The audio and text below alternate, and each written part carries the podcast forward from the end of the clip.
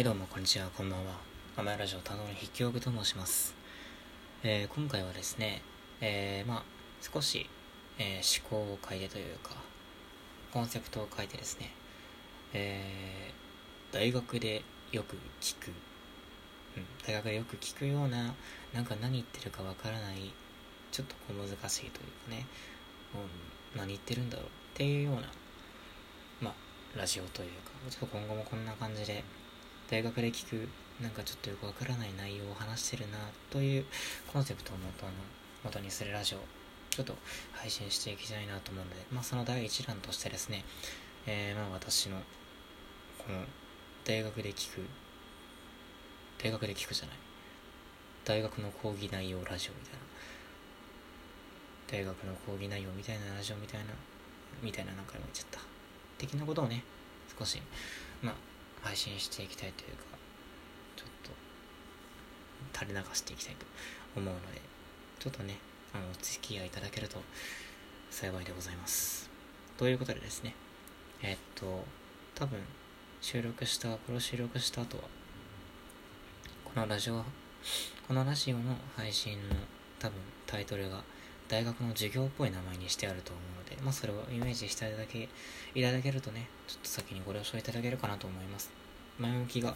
長くなりましたので、では早速やっていきましょう。どうも、こんにちは。えー自由概論というタイトルでやっていきたいと思います。皆さんは平等すなわち自由とは何と考えますでしょうか？これは私の持論ですが、自由もしくは平等とは、等しく能力を与えられていることではなく、等しく機会を与えられていることだと考えます。他人を害さない限りにおいて、その機会を最大限に行使できるということであります。しかし、何事にも代償というものが伴います。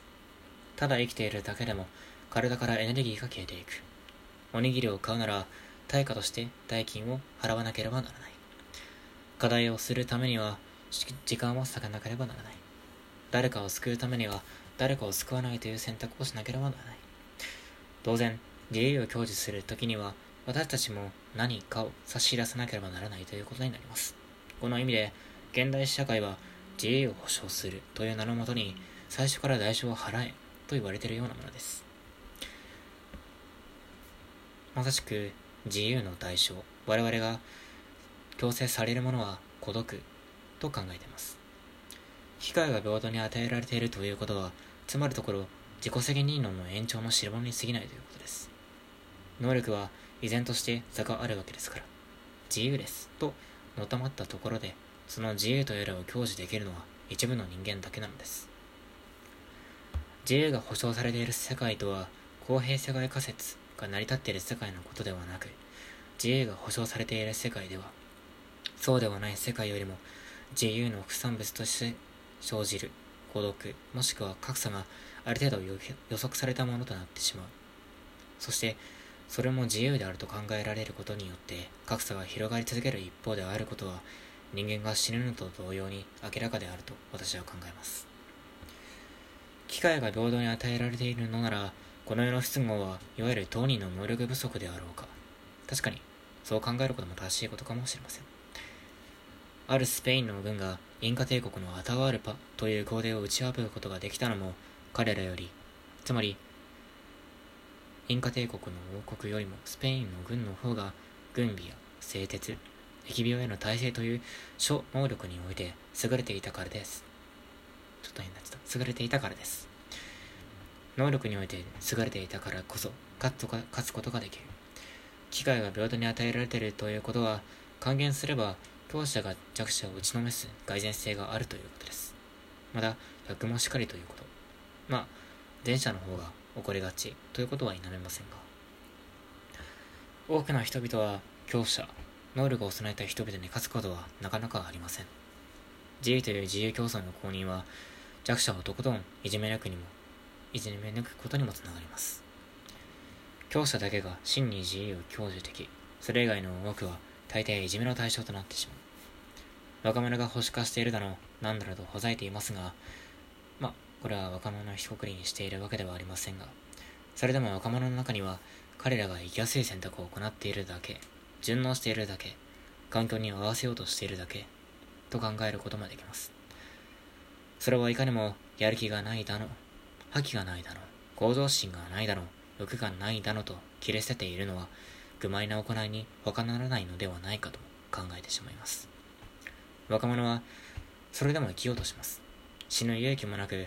まあ、死ぬという行動が行動ができるなら大抵のことは怖くありません。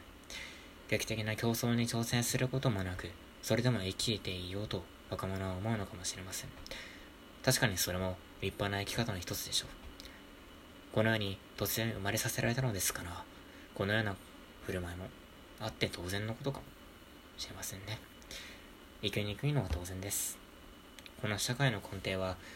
大抵は強者が作り上げたものですから。ということで、